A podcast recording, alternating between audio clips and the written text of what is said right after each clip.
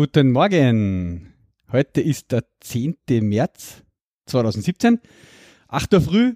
Wir haben die Episode 114. 114 vom Donatech Radio. An den Mikrofonen, wie gewohnt, der André Grüß euch. und der Tom. Ja, ähm, jetzt haben wir Zwei Woche- Wochen Pause gehabt fast quasi. zwei Wochen, weil Ja. wir am Montag, Montag gemacht haben und dann jetzt am Freitag.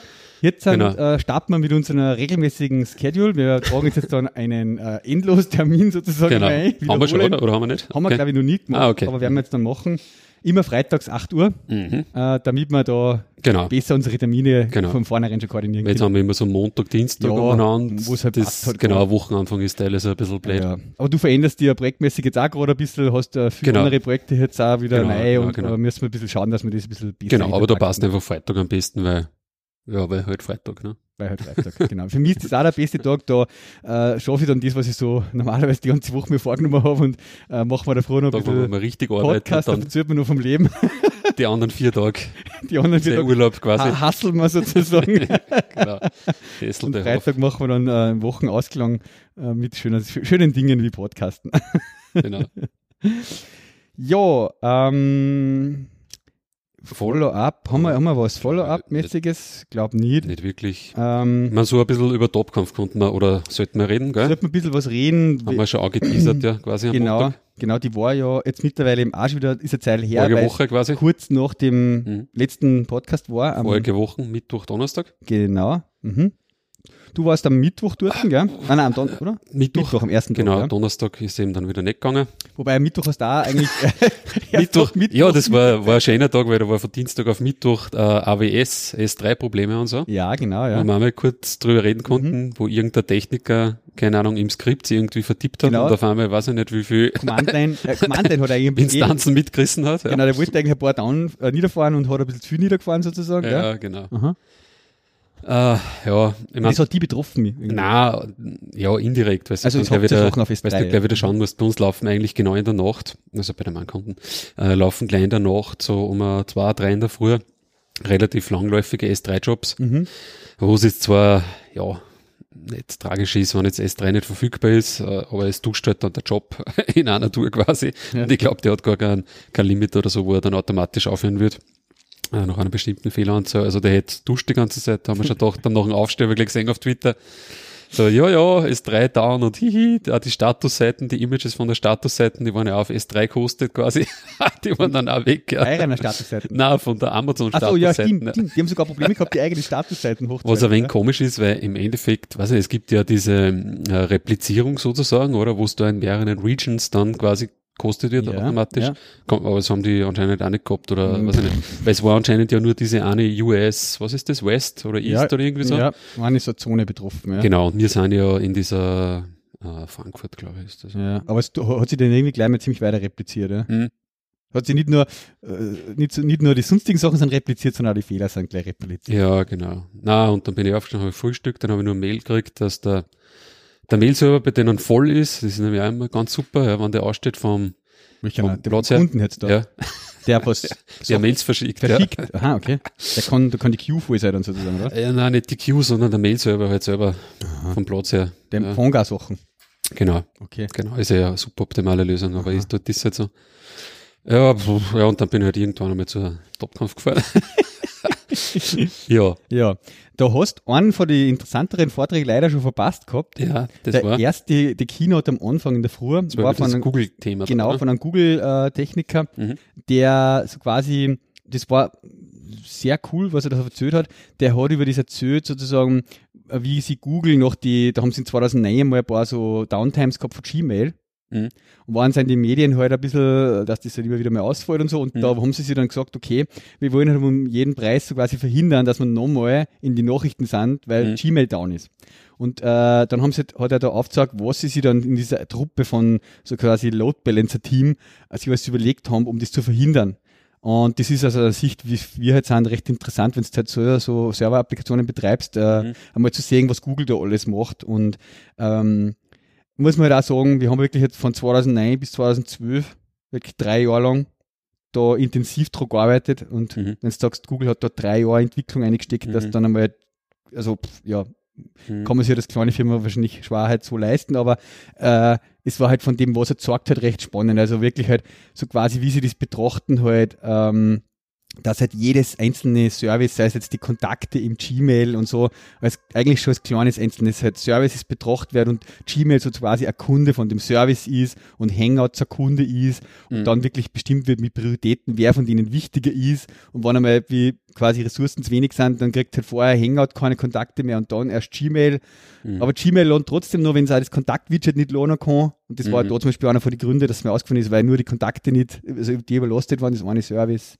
Mhm. Und da dann wirklich was gesagt haben, wo jeder Teil der Applikation äh, über dem Load Balancer so quasi spricht und fragt, wo muss ich den hinconnecten, damit ich jetzt äh, noch eine verfügbare Ressource kriege. Ja, also jeder Layer, ob das jetzt ganz vorne das Frontend war, das was Mhm. dann zur ersten Schicht connected hat, oder die nächste Schicht dann zum Backend oder was, hat immer quasi den Load Balancer gefragt, ja, welcher von die zig Server oder Cluster halt ist Mhm. denn für mich jetzt da der richtige und ja, es hat nie jemand innerhalb seines Clusters einfach gleich in der Schicht weiter kommuniziert zur nächsten, sondern es Mhm. ist immer, jede Schicht ist quasi komplett verteilt. Mhm. Ja, also ganz spannend. Und auch die erste Ding, der DNS von Google so quasi fragt schon mal an Load Balancer, welche IP soll ich denn dem jetzt geben, der da gerade das Service haben will und so. Also es ist wirklich Mhm. sehr Mhm. verwoben, von vorn bis hinten alles halt. Ja. Mhm.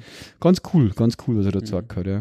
Ja, das ist halt vom Ansatz her dann eigentlich eh komplett anders, was wir halt immer so machen, so, ja, ja, eine Datenbank und passt schon. Genau, genau. Aufgefahren. Ja, ja Bottleneck, äh, hast schon mal automatisch Was halt für kleine Applikationen, jetzt ich jetzt wieder auch bei einem anderen Kunden, ja, das funktioniert halt, ja, da war es eigentlich komplett äh, über, weiß ich nicht, übertrieben. Genau. Wenn du das anfängst, ja, Service-Architektur und dann wir den Service-Load balancen und den Ja. wurscht, ja.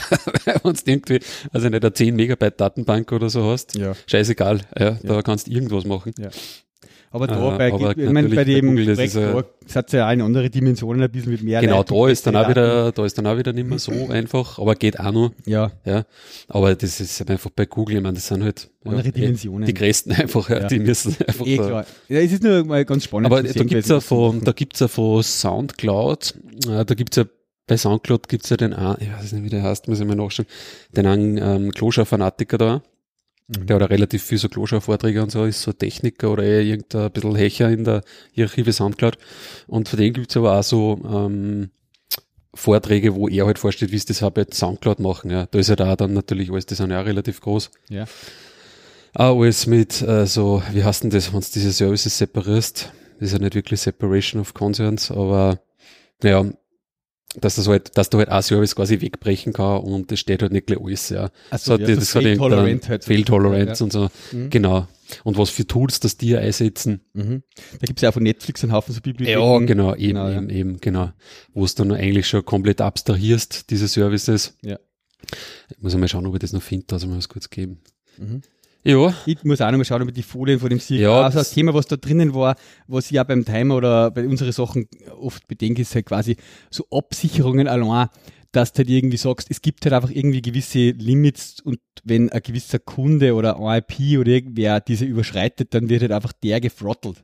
Mhm, Ja, so dass nicht der alle anderen mit runterziehen kann halt. mhm, Das ist schon ein Thema, wo ich gerne, was ich eigentlich gerne mal angegangen hat, dass ich sage, es kann nicht ein, ein Kunde, ein User, ein IP-Adress mutwillig so quasi unser Server, unseren Server total unter Last stellen.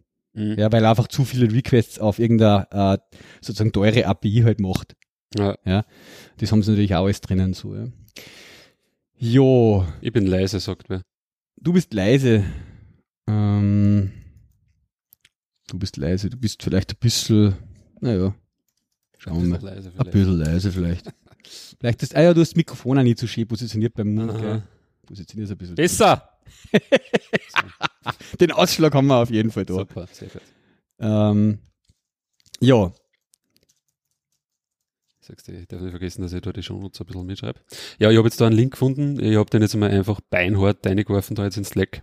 Und Ähm, Soundcloud da dann, ja. Genau, Soundcloud, äh, Load Balancing, a Sou- add Soundcloud, a Practical History. Mhm. Äh, da sind so Folien dabei. Ich habe mir den TopConf-Talk da ein. Ich muss erst mal schauen, jetzt werden wir ein bisschen zusammensuchen, dann, äh, ob es Slides von ihm gibt. Ah, das war recht cool. Ja, genau. Das so, aber Videos gibt es nur teilweise. Videos hat's irgendwie leider so? heuer keinen gegeben. keine. Ja. Äh, letzten Jahre hat es immer Videos auch gegeben. Ich war ein bisschen überrascht, dass das mir keinen gegeben hat. Gerade bei vier Tracks war das nett, äh, dass man sozusagen, man kann halt nicht einfach nicht immer alles besuchen und Mhm. äh, es sind einfach oft parallel coole Sachen, die man auch gerne im Nachhinein nochmal schauen würde. Ja. Ich weiß nicht genau, woran das diesmal gescheitert ist. Ähm, ja. Grundsätzlich ist einiges besser gegangen, diesmal bei der Topkampf, auch vom Essen so, finde ich, äh, ist besser gelaufen und Location war super. Ja, gehen wir vielleicht nur kurz noch ein paar Pigments, ein paar Talks, also die wir cool gefunden haben. Äh, wir haben heute so viele Themen wieder, wir können uns eh nicht so lange mit dem aufhalten. Ein, was ich unbedingt noch erwähnen will, ist, das ist eh immer wieder irgendwie ein Garant für coole Talks, finde ich, der André Almirei. Genau. Äh, der Andres. Andres? Andres, ja. Andres Almirei, Mhm. genau. Der hat ähm, einen Talk gehalten, der nennt sich Java Libraries You Can't Afford to Miss. Mhm. Äh, da gibt's coolerweise auch ähm, ein Video auf YouTube von einem, von einem DevOps Talk, ja, wo er auch den gleichen Vortrag schon mal gehalten hat. Mhm. Ähm, den postet du jetzt auch gleich einer. Mhm. Ja, da gibt's ja die, die Folien, gibt's auch da, wo sind wir da? Also LinkedIn Slideshare. Also, Ja. Und äh, da gibt's auch ein GitHub-Repository, wo er die ganzen Examples online hat. Mhm. Aber was er halt da sagt in dem Vortrag, er bastelt da einen, ja, einen Rich Client mit seinem, wie heißt das, ähm, Also hast du mich jetzt gar gefragt. Ähm, diese ah, Gr- Griffin? Griffin. Griffin, ja, genau, Mhm. ja, für die, was auf Groovy basiert, ja, so ähnlich Auf wie Grails Grails ist, auf Grails halt für Ja, ja, der hat quasi Grails weggebranched und hat das dann umbaut, so für Rich Clients sozusagen. Genau. Und da zeigt er halt alle möglichen coolen Java-Libraries, jetzt angefangen von OK HTTP, was halt wirklich geil, die ganzen HTTP-Sachen kapselt und auch schon HTTP 2 kann, Mhm. mit dann, was für Square ist, ja, Mhm. von dieser Genau, Payment-Geschichte daran. das habe ich teilweise in so Android-Applikationen Ja, schon genau, verwendet. wir auch, ja. Äh, dann drauf nochmal das Retrofit, das ist auch von Square.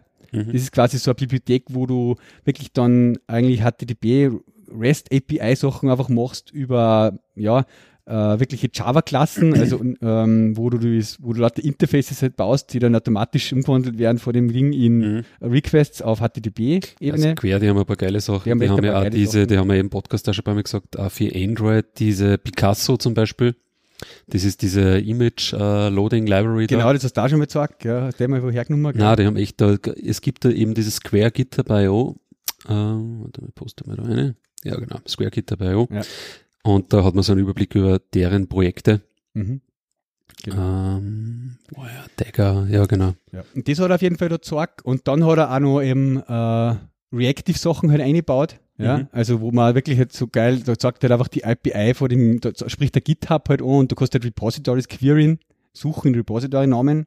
Ja, und er fragt halt dann die API eine Listen dieser Repository-Namen und der Response wird halt auch reactive quasi dann an das UI halt zurückgeben mit Observer und was weiß ich und Streams natürlich und Zeug. Also der Code auch von dem Beispiel, den er da zeigt, der schaut halt einfach schon sowas von modern aus, ganz anders, wie du das halt klassisch früher entwickelt hättest, dass du halt Mhm. einfach da, okay, synchron dein Request halt machst und wartest, bis der zurückkommt und so halt, ja.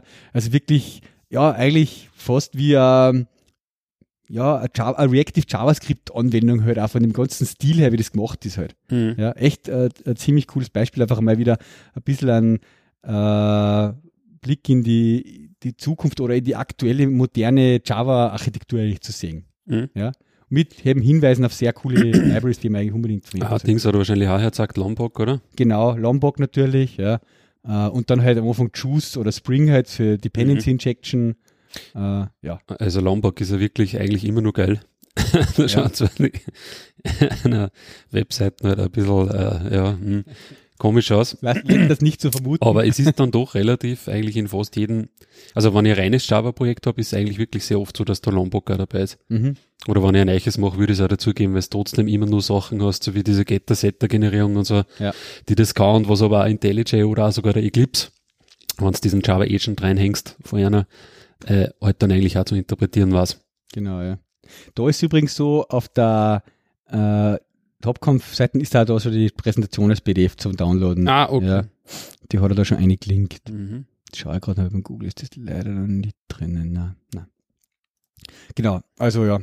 So, Spock und also Testing, JUnit, Params und Mockito und Spock und ein paar so Wiremock und ein paar so Sachen zum Testen sagt gar her. Ja. Also wirklich Okay. für einen Java-Entwickler eine Präsentation, die man einfach gesehen haben sollte, meine Meinung. Mhm. Ja, ganz cool. Mhm. Ah, cool. Mhm. Ja, der, der, der Andres, der hat da einfach auch viel Praxis im Präsentieren. Ja, Weil der macht jetzt sehr viel, herum. genau. Der arbeitet ja viel Kanu. Also es sagt vielleicht eh die, die Groovy oder Grails Leute was, Mhm. äh, weil da ist auch der Dirk König Mhm. äh, dabei. Und ich weiß jetzt zwar nicht, was der, der Andres eigentlich so macht, der, aber der fährt zumindest sehr, sehr viel umeinander Ja, ja. und ist eigentlich fast nur auf Konferenzen. Ist Art Und so Evangelist eigentlich, oder? Eigentlich schon. Das ist sein ja. Hauptjob. Interessant, weil ich glaube, Kanu ist jetzt auch nicht die mega Firma, Ich weiß nicht, ja. mega große Firma, ja. aber ähm, vielleicht, ja, vielleicht liege ich da falsch. Egal. weiß auch nicht, wie das Businessmodell dahinter da Mhm. funktioniert, ja. Mhm. Jo, ähm, was ist dir hängen geblieben an äh, Vorträgen? Gute Frage. Ja, ich war ja dann eigentlich gar nicht in so viel Vorträge, Mhm. Vorträgen. Ähm, ja, schwierig. Also ich habe mir zum Schluss haben wir den angeschaut mit ähm, JVM äh, Internals, Mhm. wo irgendwie, wird das heißen, so from Source to Bytecode oder Machine Code oder irgendwas oder from Bytecode to Machine, egal, der halt quasi diese äh, diesen Weg von so, ich habe jetzt Source Code und der wird in Bytecode umgewandelt und der Bytecode wird irgendwann in Machine Code so ein bisschen zeigen wollte und was ist für welche Schritte zuständig, was gibt's überhaupt für Schritte und so auf diesem Weg. Ist das das Lifecycle of a JIT Compiled Code, oder? Ja, genau, so Kassen, ja, Mhm. genau. Oh meine. Und das ist ja vom, wie hat die eine Firma Kassen, die da eine eigene VM hat? Azure, nicht Azure, oder? Azul. Azul, Mhm. genau. Und der war, also der war von Azul und hat dann natürlich auch zum Schluss ein bisschen Werbung gemacht dann Ja, ja. für eine eigene VM. Ja, das war ganz äh, interessant wieder mal. Mhm. Ich meine, ich muss jetzt ehrlich sagen, ich war jetzt in, nicht wirklich in, also ich war jetzt in drei oder vier Tags. Es war jetzt keiner so dabei, wo ich, ja, keine Ahnung, wo ich gesagt habe, boah, das war jetzt voll geil oder so. Also dieser Lifecycle-Tag, der war ein bisschen, äh, ja, weiß nicht, ich glaube, der hat da ein bisschen auch den, den Faden verloren. Mhm. Hätte das ein bisschen besser, ähm, leichter wegen umbringen können. Mhm. Das ist dann ziemlich verrennt in so Ding. Aber wurscht. Mhm. genau. Mhm. Ich meine, was wir halt interessant gefunden haben, ist, waren halt dann eh beide auch in diesen ähm, JavaScript Flow. Wo hast du Flow? Ah, Ja. ja, Flow-Type, ja. Flow-Type. TypeScript-Sachen, ja. Genau. Ja, ja. Mhm. Äh, wo wir dann eh während dem Tag so, wir zwar schon ein bisschen geredet haben und so, da habe ich halt interessant gefunden. Und das war in einem anderen Tag auch so ein bisschen das Thema so, ja, eigentlich so statische Typisierung, eh voll geil und so. Und wieso haben wir das jetzt nicht in JavaScript und da brauchen wir jetzt aber irgendwas und hin Ja, und her. ja. Mhm. Also, witzig gefunden, weil eigentlich die JavaScript-Community quasi komplett von dieser dynamischen äh, Typisierungswelt daherkommt, ja, mit eigentlich quasi überhaupt keine Typen, außer ein paar so Embedded-Typen halt, äh, wie Array oder irgendwas, ja. Mhm. Äh, und quasi da jetzt immer mehr so in die andere Richtung um mit driften mag, anscheinend. Ja, anscheinend dürfte es ein bisschen so jetzt auch der, der Trend sein. Mhm. Und aus dem Java-Bereich, wenn du aus dem Java-Bereich kommst, denkst du irgendwie so, ja, ja, eh, aber ich mag halt eher vielleicht ein bisschen dynamischer sein. Ja. so, mit, mit dem Groovy-Zeug gehst du eigentlich wieder in die andere, oder auch mit Scala gehst du eigentlich so ein bisschen in die andere Richtung, wenn es bei Scala nicht so krass ist. Aber ja, habe ich ganz, ganz interessant gefunden. Vor allem Dingen, weil der Tenor auch so ein bisschen war, Die man so hat. genau, das einmal und der Tor- Tenor war so ein bisschen, ja, und wenn wir Typen haben, ja, dann werden unsere Programme irgendwie so korrekter und so, Mhm. wo man eigentlich dann auch so, was es von der anderen Seite kommst, eigentlich war so, na, das stimmt überhaupt nicht, ja, nur weil du irgendwie Typsignaturen hast, kann sich ja trotzdem dann der, keine Ahnung, Methodencode ändern oder so, ja, und auf einmal tut das komplett irgendwas anders. Mhm. Und da gibt's aber eigentlich auch schon wieder in dieser, oder hat es zumindest früher gegeben mit Eiffel und so, in dieser, eh, mit diesem ganzen Design by Contract Zeig und so, so Programmverifizierungsgeschichten, Ja. ja. die das eigentlich dann nur mehr weiterführen. mit dem G-Contracts da mal Teil Genau, einmal gell? aneinander gewerkt, ja. Mhm. Aber ja, das habe ich so ganz, ganz witzig gefunden eigentlich. Ja. Bei den Flow-Types habe ich es nicht ganz äh, dann im Endeffekt realisiert, warum ich das jetzt, warum das die Leute cooler finden als wie TypeScript halt. Ja. Ja, Es ist halt einfach, was ich halt gehört habe, einfach, ja, ein bisschen, du kannst es zusätzlich halt einfach verwenden und es bringt da ähnliche Vorteile wie, wie TypeScript Genau. halt. also du aber es kannst nicht quasi, gleich wegen jedem du Compile-Error. kannst halt. quasi leichter in ein, in ein Typsystem migrieren Genau, sozusagen. genau, ja. Wenn du da mega fette JavaScript-Anwendung hast, Du kannst dann es zusätzlich einfach drauf haben. Genau, und du musst halt jetzt nicht anfangen, das komplette Klassen jetzt rewriten, das Ja, jetzt in ja. TypeScript oder so, hat er halt Genau, gesagt, ja. Äh, ja. Ja. ja, ja. Äh, was ich ja noch recht witzig gefunden habe, ähm, ist den, den Talk vom Lukas Eder.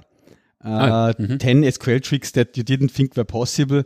Das ist etwas, was er auch öfter schon vortragen hat, wo, ja. Mhm. Ähm, ich poste da den Link da rein, da gibt's auch einen, äh, natürlich auf YouTube schon, wo ein Link dazu, den er auf welcher Konferenz hat er das da gemacht.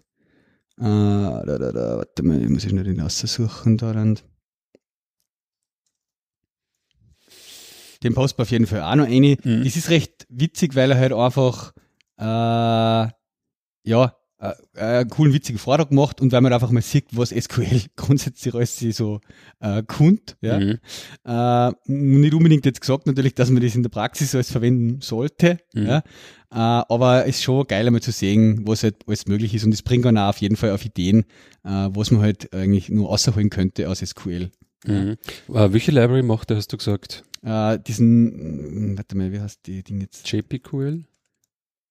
Na, Das ist das. ja, ne? warte mal, ich muss gleich noch den Link da rein posten.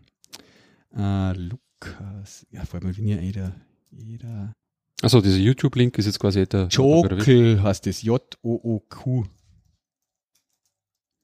Juk, ich weiß nicht, wie man es ausspricht, J-O-O-Q. Mhm. Java, SQL and Juke. Wie heißt sein Blog? Blog?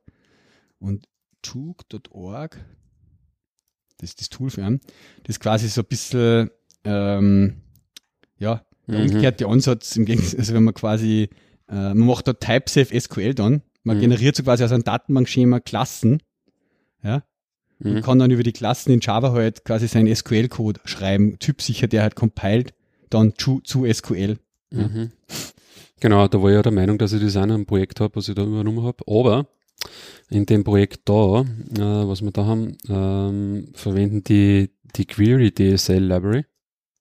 Mhm. Wollte ich nämlich einmal kurz erwähnen. Das ist nämlich ganz geil.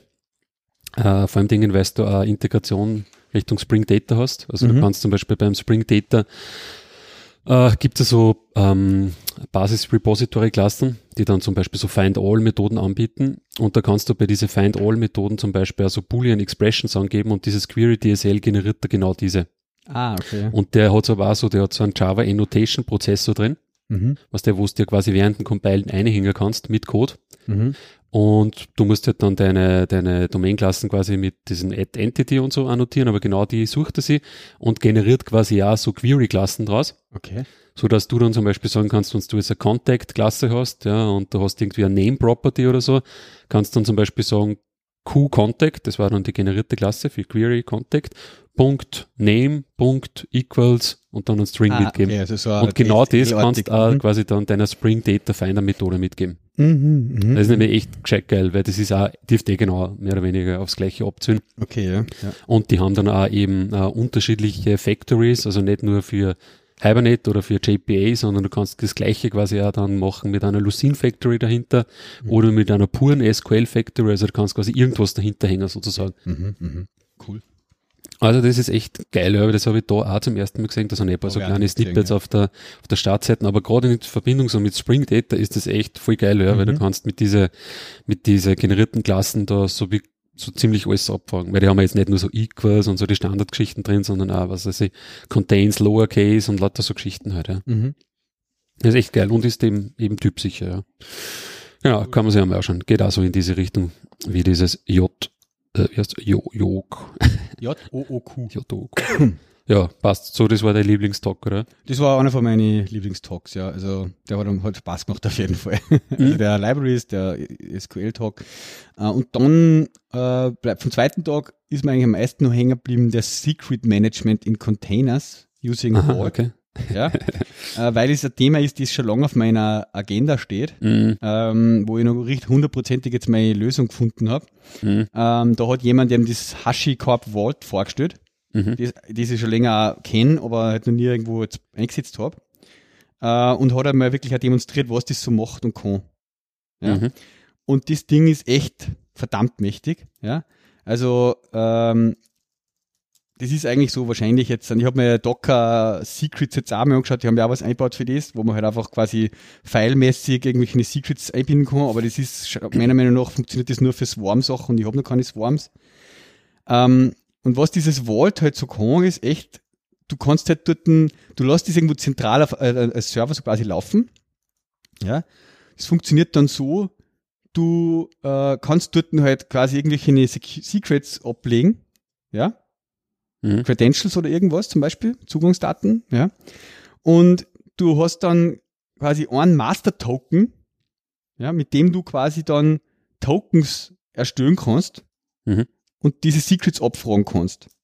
Mhm. Ja. Und ähm, du kannst halt mit diesem Token einerseits Secrets einschreiben, diesen Master-Token, ja, und dann halt Berechtigung vergeben, wer mit welchen Token und welchen Credentials die es wieder abfragen darf. Mhm. Ja. Ähm, und das, das Ding ist halt von Grund auf einmal alles halt verschlüsselt da. Mhm. Nichts, was du reinschreibst, ist irgendwie Plaintext-Sparer Mhm. irgendwo. Ja.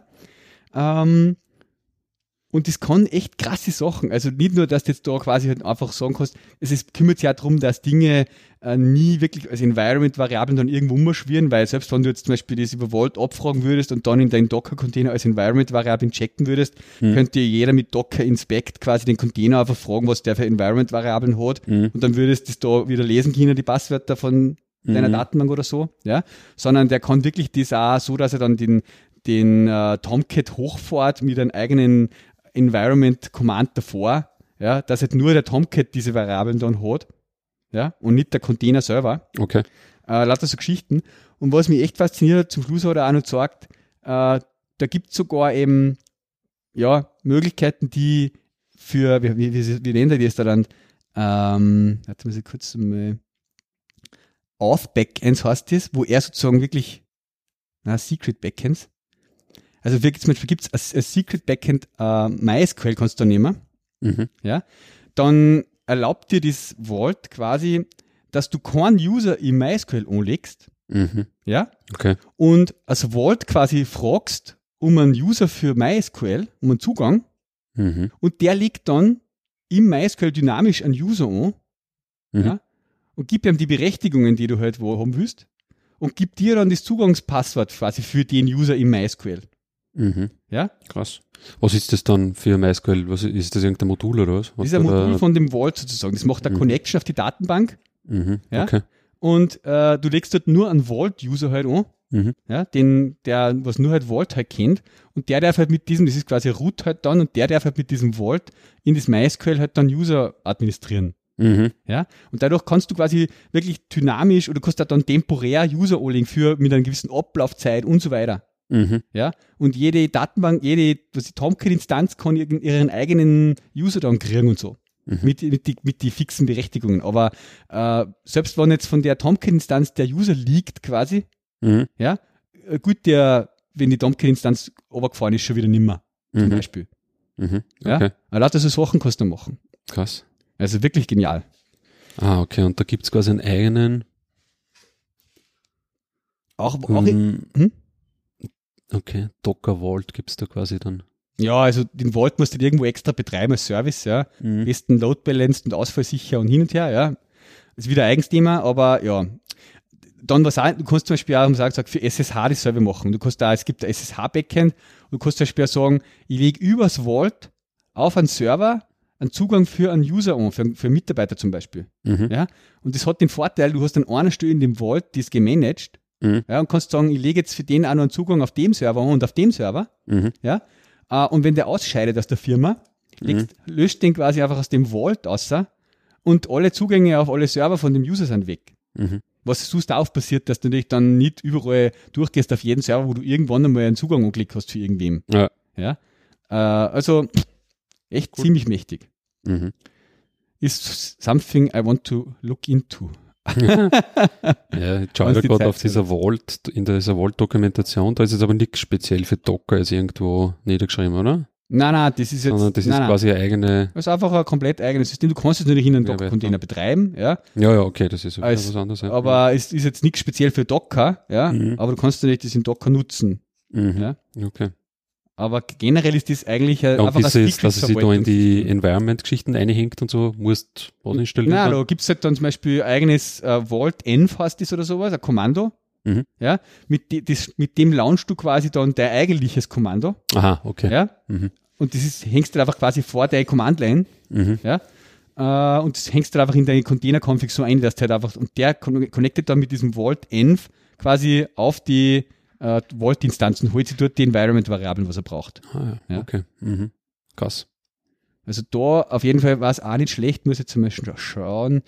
Ähm, wenn wir da die Slides auch hätten von dem Vortrag, die werden wir auch schauen, dass wir die noch organisieren. Ja, das würde mir mehr Weil das ist nämlich ziemlich ein spannendes Thema. Mhm. Ja. Aber wenn du wirklich jetzt nur, unter Anführungszeichen, den Vault-Service da aufsetzen musst und halt dann äh, die Secrets und so da reinschreibst und dann im Endeffekt eh deine ganzen Docker-Instanzen so starten kannst, Genau, ja. War das nicht einmal so arg viel Aufwand, glaube ich. Ja, Cool. coole Sache. Ich glaube, äh, das ist einmal genug für die TopCon für, für dieses Episode, weil wir haben ja schon wieder die Hälfte Ein. Blogpost habe ich noch gefunden, da weiß ich nicht, ob das was ist. Ich tue da also meine. Ein Blogpost? Ja, My Clever Docker Environment Loading Solution Using Vault. Aha, ja, das haust da mal rein, ja. Äh, bla bla bla, er hat gesagt, der sagt da in dem Blogpost, er hat a um, Dockerized application that needs 50 plus environment variables Mhm. Okay. that are different based on the execution environment. okay. Also, aber cool, ja, das Ja. müssen wir auch mal anschauen. Äh, das ist so ein Punkt, ja, das gefällt mir jetzt bei diesem einen Docker-Setup, was ich habe. mein Test-Docker-Setup für den einen Kunden, nein. Äh, aber das gefällt mir da eigentlich auch nicht so gut, ja. Dass das dann, ich meine, ich habe es zwar in diesem .env-File drinnen, wo ich im Endeffekt ja auch nur der Root-Benutzer dann lesen kann. Env? Mhm. Ja. Was da habe ich ja noch nicht diese Umstellung gemacht da auf äh, Dingsbums. Ach so, Erst ja. Compose. Mhm, mhm. Da habe ich ein .env-File und du hast ja dieses Dingsbums, dass du im .env-File kannst du die Variablen ja definieren Mhm. oder die Environment-Variablen und dann einfach referenzieren halt in deine Docker-Kommandos. Genau, ja. Und das End-File gibst du halt nur in Root-Benutzer Leseberechtigung und Ja, Schreibberechtigung ja. und sonst nervt. Mhm. Dann brauchst du halt wirklich Root-Zugriff, ja, Mhm. dass das überhaupt da liest. Ja. Also da eine schreibt, so mach sie halt jetzt dabei. Ja. Aber klar, wenn du jetzt einfach in die Environment-Variablen das eine ballerst und dann hast du vielleicht den Docker-Befehl auch noch in der Sudo-Gruppen drinnen, so, dass du quasi gar keine Root-Berechtigung brauchst, damit du ihn ausführst, Ja. dann ist halt, ja, kann halt jeder, der irgendwie auf den Server kommt, quasi das auslesen. ja, der hat Sudo, der hat das Docker-Kommando ausführen darf, ja. Ja, genau, Ja, ja. genau. Ja, ähm, das sind so Themen, das beschäftigt mich immer auch ein bisschen. Ich habe es halt äh, teilweise im Docker Compose jetzt so drinnen. Da habe ich jetzt auch mal eine intelligente Sache gesehen, wo man äh, Docker Compose auch diese variablen Replacement verwenden kann. Zumindest da, dass man halt da einen Default-Passer drinnen stehen hat, Mhm. aber durch eine Environment-Variable von außen das wieder überschreiben kann auch. Okay. Ja. Ähm, aber da, da bin ich auf jeden Fall dabei, dass ich noch eine, eine Lösung passt. Mhm. Ja, also das möchte ich auf jeden Fall optimieren. Äh, weil es gerade zu dem Thema passt, Docker, was mir gerade einfällt, gestern habe ich sehr kurz auf Twitter gepostet. Äh, es war vorgestern der Tag, ähm, wo ich darauf gewartet habe, um wirklich zu sagen können, ich bin jetzt happy mit meinem Let's Encrypt Setup. Weil vorgestern war genau zwei Monate, Dass er verlängert hat. ja, wo, dieser, wo dieser Container, der eigene, der Companion da, automatisch sagt, der verlängert noch, also 30 Tage bevor es abläuft sozusagen, Mhm. ja, weil nach 90 Tagen laufen sie ab. Und siehe da, alle, dann gestern zufällig mal draufgeschaut, was mir eingefallen ist, dachte, Mhm. ah, Funktioniert. gar nichts nicht. gemerkt, alles läuft Ja. wie vorher, äh, Zertifikate laufen jetzt äh, erst im Juli ab sozusagen, Mhm. äh, also tadellos verlängert, kann man Läuft. sagen, bin jetzt happy mit meinem letzten Encrypt Setup. Mhm. Ja. Mhm. ja, bei mir ist es jetzt noch nicht so weit, aber man sieht halt immer wieder, wenn du mal den Container äh, neu startest oder so, oder an, der quasi dahinter hängt, sozusagen hinter dem Proxy, Mhm. dann schaue ich auch immer und das kommt halt dann immer die Logmeldung so, na, ist No noch aktuell, müssen wir nicht verlängern Genau, und so. ja, ja. Okay, aber ob es automatisch geht, ist natürlich interessant. Dann, ja, genau. Mhm. Du hast nichts restartet oder irgendwas. Ich Mhm. meine, es kann natürlich sein, dass ich auf dem Server irgendwelche anderen Container mal hoch oder niedergefahren habe, Mhm. in der Zeit jetzt da, aber wie gesagt, man hat auf jeden Fall nichts gemerkt, irgendwo mal, ja, Mhm. Ruckler, Ruckler drin. na oder genau, genau, So. Ja, geil. war Mhm. super, ja. Ja, Kurz bin ich, angemerkt. Na, mit diesem ganzen Docker-Geschichtel-Setup ist schon ganz cool. Irgendwas wollte ich da jetzt noch sagen. Ah, ba, ba, ba, ba. Naja, ich habe ja auch jetzt meinen Webserver, also das von AppCare.at, läuft jetzt aktuell ja auch nur auf dieser äh, Google Engine. Mhm. Weil du da- experimentiert hast und die ja? haben wir heute geschrieben, habe ich zuerst gesehen, dass sie jetzt quasi die Testzeit von 60 Tagen auf 12 Monate verlängern. Aha, okay. ja, okay. Okay, weil da habe ich jetzt glaube ich nur 260 Euro oder sowas als Gut haben, Credit. Ja, ja. Und da habe ich jetzt circa 10 Euro braucht. Jetzt läuft es ungefähr nicht ganz einen Monat. Mhm. Und da bin ich nicht einmal auf der, der billigsten, äh, auf dem billigsten Image unterwegs. Muss ich mir überlegen, vielleicht. Ich mag eben da das eine Docker-Projekt, was ich da habe, vielleicht auch noch ausprobieren, dass ich das einmal gar umbeziehe Mhm. auf Google Engine und einmal schaue, wie das da tut, weil es mir einfach so von den Kosten auch interessiert. Weil der hätte, da hätte ich dann eben einen MySQL dabei, den würde ich dann eben auch quasi mit einem Slave gleich konfigurieren, dass er mitläuft, ja, und da würde ich sozusagen diese ganzen Backups dann von Google machen lassen Mhm. oder von der Google Cloud Engine. Und nur weil es mich von den Kosten mal interessiert, habe ich mir gedacht, wurscht, wenn ich eh da jetzt diese 250 Euro oder was dann noch hab, wenn ich das jetzt irgendwann einmal aufsetze, dann schauen wir das jetzt einmal an, ja. Weil wenn das eigentlich dann billiger ist, fast wie irgendwie so ein Hetzner Root-Server oder so. Da haben sie übrigens die Wochen, also vorgestern, was announced auf der Doc, am Docker-Blog, Mhm. Dass quasi jetzt an der Beta Community Edition für die Google Cloud Plattform sozusagen Mhm. ist. Ja, Ja. Google Cloud, da gibt's ja jetzt 100.000 verschiedene Dienste, gell? Und Ja. sie haben ja auch so einen Container-Engine-Dienst. Also ich laufe ja auf diese Compute-Engine, Ja. wo du im Endeffekt beliebige Betriebssysteme über virtuelles Image halt installieren kannst. Mhm. Und es gibt aber auch diese Google Container-Dingsbums, wo er gleich mit dem Kubernetes oder wie das heißt, äh, deine Container-Images da reinwirft und du tust dann gleich aufklicken und skalieren und wie viele Okay, Instanzen brauchst okay. und so. Das habe ich jetzt nicht braucht. Also ich habe es eigentlich so gemacht, ich habe mal ein Image geklickt bei einer und habe dort halt Docker dann drin gehabt schon. Da haben sie so vorgefertigte Google-Images, Ja. Die ich habe ich ja erzählt, ich glaube auf CentOS oder auf irgendwas passiert ist, auf Genau. ganz abgespeckt. Wo du aber eigentlich dann wieder einen Host hast, wo du halt wo du aber eigentlich das Docker-Kommando und Docker-Compose schon vorinstalliert hast, quasi Genau, von einer genau, ja. und läuft. Und ja. da mit dem, was mit so ausschaut, ist halt quasi aus dem direkten Swarm-artigen Ding, wo du halt Mhm. einfach deine Container Genau, halt hingibst. das habe ich halt nicht gebraucht, ja. weil wird dann wahrscheinlich auch zu teuer, weil ich glaube mal, dass das als, ich glaube, ich habe es ja gelesen, dass quasi dann jede Instanz normalerweise als Computer Engine aussehen. Ja, du hast Mhm. halt nur den Aufwand nicht, dass du quasi deine Computer Engines aufsetzen musst, sondern das machen sie halt für die Ja. und lassen halt den Container drin laufen. Mhm. Äh, ja, genau. Na, aber schon ganz, mal schauen. Ah, dieser Franz, ich weiß nicht, funktioniert der bei dir? Ja, ja. Der Franz, nicht. der, seit wir damals drüber gesprochen haben, nehme ich einen. Franz für alles her. Hey, Da ich, ich, mein ich Inbox habe jetzt da, drin, was für mein Version, mal WhatsApp, was hast mein du für Version von. Franz? Was ich da drauf habe, äh, 404. Bei mir geht da genau nichts bei dem Franz. Na, Wirklich? die, die, benutzt du die Shortcuts? Nein. Was So, ja, Command 1 und so, dass du die Tabs wechselst. Nein, da stürzt du ab. Ja, der stürzt da und ab Jetzt mal Ich kann, jetzt, ja. na, ja, die gehen nicht auf einmal. Diese Shortcuts, da geht überhaupt Aber die keiner habe ich nie hergenommen. Was? Ja, klickst du immer drauf auf Ja. die Tabs oder was? Nein, das habe ich schon, ich habe immer gewechselt quasi. Echt, oder? Geht nichts mehr. Jetzt ist mir gerade abgestürzt. Ja, ich habe jetzt einmal Command 2 tippt, bumm. Ja. habe ich nie hergenommen. Okay, ja, das ist nicht so ideal, ja. Ähm, so, jetzt, wir haben nur so viele Themen, verdammt, was mhm. Mhm. nicht. Machen wir zwei Stunden. ähm, wir müssen unbedingt nur über iPhones reden heute, Ja. weil die Gerüchteküche brodelt. Ja? Und ich muss da noch was verzögern. Ich habe die Woche einen Durchbruch gehabt und der ist, der passt genau zu unserem Podcast auch, äh, weil, weil MySQL und so drin vorkommt und Docker und so Zeug. Mhm. Was du vorher? Äh, machen wir Durchbruch. Machen wir Durchbruch. Also, wir äh, haben ja schon öfter darüber geredet, dass wir bei uns äh, zum Beispiel Timer eben auf MySQL hosten. Mhm. Ja? Und in den letzten sechs Monate Mhm. haben wir eigentlich absolut keine Probleme gehabt, außer einem oder halt eine Art von Problem Mhm. und keine Downtimes, außer wegen einer Art von Problemen. Okay. Und die war immer die, dass es, in, dass es sozusagen zu dem kommt, dass äh, der Tomcat alle Connections aufgefressen hat. Der Tomcat. Ja, Das die Java-Anwendung im Tomcat. Einfach, dass quasi unser Connection Pool, Der ist. Connection Pool. wir machen Data halt Source einfach, Connection Pool. genau, ein Data Source, JDBC, Mhm. Wie Data viele Connections hast du eingestellt? 30 pro Instanz, also pro Java-Instanz, ja. Pro Java-Instanz. Also 30 pro Tomcat, zwei? Tomcat, genau, ja. Das ist ja nicht viel. Oder? Ist nicht viel, nein, aber normalerweise kommen wir mit 2, 3 durch 4, 5, 6, Okay. weiß ich mal, ja, Aha. Ja, okay. 3000 User. Das ist ja nur kurz immer offen und dann ist ja wieder frei. Sollte sein normalerweise, aber was tust du, wenn irgendwie 30 gleichzeitig einen Export machen oder so? Ja, genau, jetzt kommen wir mal noch hin, ja. Also, Also wir haben da drüben 400 eingestellt. pro Instanz. Ja, sicher. Okay. Wurscht. Ja, nein, wir können uns sehr ein bisschen aufschrauben. Aber Ja. sagen wir mal so, dieses Problem, was wir da haben, im Nachhinein gesehen, hätte es nicht verändert, ob ich da jetzt 500 oder 6000 oder wo. Ah, War irgendwann was ausgelaufen. Genau, irgendwann was ausgelassen. Ziemlich schnell danach, wenn es Ah. kommt. Ja, okay. So.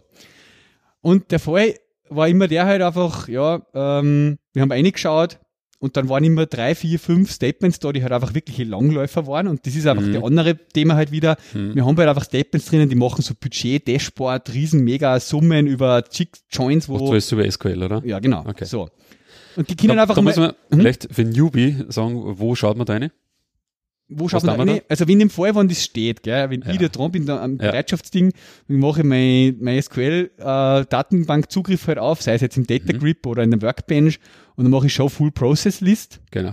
Ja, das Mhm. ist das SQL-Statement, das man absetzt. Dann kriegt man eine Listen, eine Tabelle mit allen laufenden Prozessen in der MySQL. Ja. Mhm. Und das waren halt immer eben 70 oder 60 Prozesse halt quasi, ja. Mhm. Und davon halt vier, fünf, die halt im Sending Data State waren, ja, Mhm. die halt schon minutenlang meistens gelaufen sind. Mhm. Du siehst halt immer das Statement dann daneben quasi neben Genau. dem Prozess. Stehen halt Ja. die ganzen Queries daneben und Man sieht so- quasi, wie lange das die Query schon braucht. Genau, genau. Und, und da waren eben einige, die da so ewig lang laufen, eine ganz kleine Menge, Mhm. und einige andere, die im Status Waiting for Table Flush waren. Oh, okay. So. Mhm. Und jetzt habe ich, das habe ich nicht gewusst, was das ist. Mhm. Habe lange jetzt nicht gewusst, was das ist. Und die Woche bin ich draufgekommen, was das ist. Ja. So. ähm, und ich habe mich gefragt, wie kann das sein? Das schaut so aus, als ob das eine Art Lock ist oder so. Mhm. Ja, die warten alle auf irgendwas. Ähm, aber ich hab da keinen Lock. Das ist ein Select-Statement. Das sind lauter Select-Statements gewesen. Was kann da locken? Mhm. Okay. So. Abgesehen Ah, davon, habt, okay. abgesehen davon, dass die, dass die Statements quasi ja ähm, lang laufen, das müssen wir mal optimieren und so, haben wir auch dann gleich jetzt wieder gemacht die Wochen und passt, pfeift statt in einer äh, 10 Minuten in einer 100 Millisekunden durch die Statement Mhm. jetzt, aber so, das andere ist, ist, dann habe ich nach dem Google, nach diesem Flash Table Statement, dann mal gescheit recherchiert, so, dann komme ich auf einen Eindruck von 2012 auf Percona, Habe ich gerade eine postet, ja? 2013 ist der, aber wurscht. ja, es gibt da ja. mehrere. Es gibt Okay. dann einen aktuellen auch noch drei, vier auf Percona. Mhm. Die sagen halt so quasi, äh, unser Backup-Tool, und wir setzen vom Percona das Backup-Tool ein, Ja. macht quasi zum Zeitpunkt, wann der Backup startet, ja, Mhm. sagt zur MySQL, hey, Flush Tables, Mhm. ja, damit, weil er macht ja das auf File-Copy Mhm. und er tut ja dann irgendwie quasi nachhinein auf die Transaktionen hin die Files bereinigen. Mhm. Aber dazu muss er mal sicherstellen, dass alle Sachen, was im Transaktionslog geschrieben sind, Mhm. auch wirklich in die Tables, in die Files geflasht worden sind. Mhm. Und das sagt er ihm da. Flash die Tables und writes to the Files sozusagen. Ja. Und das heißt, er muss warten, bis die ganzen Statements, die gerade laufen, Mhm. fertig sind. Mhm. Dann setzt er das Flash Table ab und dann dürfen die nächsten Statements erst weiterlaufen. Mhm. So. Und in dem Fall, und ich habe dann auch nachgeschaut und mir gedacht, Alter, das kann ja nicht sein, dass das Backup-Tool da schuld ist. Mhm. Dann habe ich mir mal angeschaut in die letzten Monate die Historie, wann wir diese Downtimes gehabt haben. Mhm. Und die waren immer kurz nach der vollen Stunde. Also so um 20.06 Uhr oder 21.03 Uhr oder 17.05 Uhr Mhm. oder ja. Mhm. Und um der vollen Stunde läuft immer so ein stündliches Backup. Mhm. Und jetzt kommt es genau zu dem Fall, wenn so ein langlaufendes Statement ist, was ein Mhm. paar Minuten läuft Mhm. und das genau über die volle Stunde drüber läuft Mhm. und unser Backup dieses Flash Table sagt, dann Mhm. stellt sich das Flash Table hinter diesem Backup, also hinter diesem langlaufenden Statement an Mhm. und alle anderen, die kurz nachher kommen, wie einfach äh, ne? Insert, irgendwas, müssen warten. Mhm. Und dann, schupp, läuft halt alles voll. Mhm. Innerhalb von Sekunden. Mhm. Ja? Mhm. Mhm. Ja, wieso dauert das Flash so lang? Das Flash wartet, bis das eine Statement fertig ist, was schon lange Okay. läuft seit vorher. Wie lange laufen da eure Statements? Ja, das Statement, das, was wir da jetzt optimiert haben, hätte, keine Ahnung, 10 Minuten, 4 Stunden war das gelaufen. Oh. Das wäre eigentlich nie fertig. Also der User kriegt von dem nie einen Okay. Response. Das war einfach Aha. eine mega Abfrage von einem Budget-Dashboard, wo du, wenn du da alles ausgewählt hast, Mhm. total über die Jahre hinweg, bleib, das hast du nie zusammengequält. Mhm. Das ist Okay. ja wieder ein anderes Thema, das haben wir jetzt eh optimiert, jetzt läuft es innerhalb von 100 Millisekunden durch oder so, ja. Ah, ja. Aber okay. Und dann habe ich mir eh schon lange gedacht, eigentlich ist es doch scheiße, wenn ich so langlaufende Statements drin habe, die nie fertig werden und wo schon ewig lang der Engine X und der Tomcat und die Clients alle gesagt haben, leck mich doch, äh, Timeout, Mhm. ja, braucht doch die MySQL da nicht mehr minutenlang dahin werkeln. Mhm. Ich will die eigentlich killen. Mhm. So, und da kommt ein anderes Percona-Tool ins Spiel, haben wir auch schon ein paar Mal drüber geredet, Mhm. PT-Kill. Mhm. Das habe ich jetzt im Einsatz, Mhm. seit vorgestern, und das ist top. Mhm. Seit das ist, schlafe ich wieder besser. Okay. was das PT Kill halt macht, ist, du kannst halt, ich meine, auf der anderen Seite in dem Artikel, ich weiß nicht, ob du jetzt gleich den richtigen erwischt hast, den du da jetzt bei Percona gefunden hast, Ah, beschreiben es auch, dass man das Backup-Tool auch mit solchen Parametern gleich bestücken kann, das Inno Backup Exec, Mhm. wo man genau das auch sagen kann. Wort, wenn, also das Flash-Table, da kannst du ihm gewisse Parameter mitgeben, Mhm. ja, dass er sozusagen so und so lang warten soll, noch Mhm. die Statements Zeit geben darf, um sich zu beenden. Und Mhm. wenn das innerhalb einer gewissen Zeit nicht passiert, Mhm. kann das Backup-Tool auch diese Dinger killen, ja, damit er das Flash Tables machen kann. Okay. Also es jetzt da ins Backup-Tool gleich einbauen. mhm. Ja, dass du dem sagen kannst, falls so ein Fall auftritt, bitte dann kill mir die Connections aus, damit du dein Backup machen kannst. Mhm. Dann würdest du das Problem auch lösen. Mhm. Ja, ich habe aber jetzt den, hm? Ja, na, passt, machen wir. Hast, steht das in dem Artikel drin? Nein, nein, machen wir. Aber das ist nicht, ihr benutzt das noch nicht das extra Backup, oder? ich hau dir den Link auch noch rein, was ich Das ist nicht das extra Backup, gell? Ich habe das da jetzt gar nicht eingerichtet da bei dem. Nein, das, äh, ganz normal, Inner Backup Exec ist das. Ja, Ja. weil bei dem X, extra Backup, also schaust du vielleicht mal das extra Backup vorher an, weil der tut ja quasi auf File-Ebene das machen und da hast du eigentlich nur ganz eine kurze Zeit, wo er quasi ganz zum Schluss, wenn er fertig ist, schon fast mit dem Backup, macht er quasi nur mal äh, äh, Flash, glaube ich, Ja? wann überhaupt. Man muss ja machen, man muss eine Flash machen. Ja, ja, ja, aber auf jeden Fall, der, die minimieren das da. Also bei dem extra Backup hast du das Problem überhaupt nicht, weil da bei dem Kunden, da läuft ja das Backup teilweise bei uns, keine Ahnung, die halbe Nacht durch. Ja, weil die Datenbank so groß ist ist. eh wurscht. Ja, es muss ja. auf jeden Fall einmal einen Stichzeitpunkt geben, Genau. wo er einen Flash-Table macht. Ja. Ja? Aber der kann auch nicht so lang sein. Das Flashtable, das kann auch Das nicht so dauert lang eh. Millisekunden. Ja, eben drum. Eh, aber das Problem ist, wenn du vorher ein ewig lang laufendes Statement hast, was gerade läuft, Mhm. kann er das Flash-Table nicht ausführen, bis nicht alle Statements einmal fertig sind. Das Mhm. Flash-Table kann nur ausgeführt werden, wenn gerade kein Statement läuft. Mhm. Das ist Okay. das Problem. Na, okay, also okay, das Problem haben wir überhaupt nicht, weil so lang laufende Dinge habe ich überhaupt nicht Eh, eigentlich. aber wenn du eben Statements hast, die halbe Stunde laufen, Ja, okay, dann warten alle anderen Statements halbe Stunde lang, Mhm. wenn das Flash-Table aufgerufen wird. Mhm. Und das ist ein Problem. Mhm. Ja. Ja. Heißt mir von, wie Schuppen von den Augen gefallen diese Woche. Ja, Ja, und jetzt bin ich froh, dass ich das quasi äh, ausgefunden habe. Ja. Ich meine, je länger, also das kämen wieder die Fragen dann natürlich, äh, in, wenn die Leute unseren Podcast hören, wieso nehmt ihr überhaupt MySQL her? die Frage stellen wir mittlerweile auch immer öfter. ja. ähm, hat verschiedene historische Gründe. Äh, ähm, auch wenn ich den Talk jetzt wieder vom Lukas Eder vorher mit den 10 SQL-Tricks und so. Mhm. Das Schade an dem Talk war halt immer, dass er meistens sagt, ob jeden Trick geht überall außer auf MySQL. Mhm. Äh, reizen wird mich schon mal wirklich zu evaluieren, wie weit wir da, wo Postgres und so weg sind. Das war eigentlich so die Mhm. Go-To-Datenbank, was ich jetzt wahrscheinlich einsetzen würde, wenn ich neu starten würde. Ähm, ja, sind da so Backup-Geschichten easy oder was? weiß ich nicht, weiß ich nicht, habe ich mir nicht im Detail angeschaut, aber Äh, puh. ja. Man, bei MySQL wird es halt auch erst ungemütlich dann ab einer gewissen Datenbankgröße, gell? Mhm.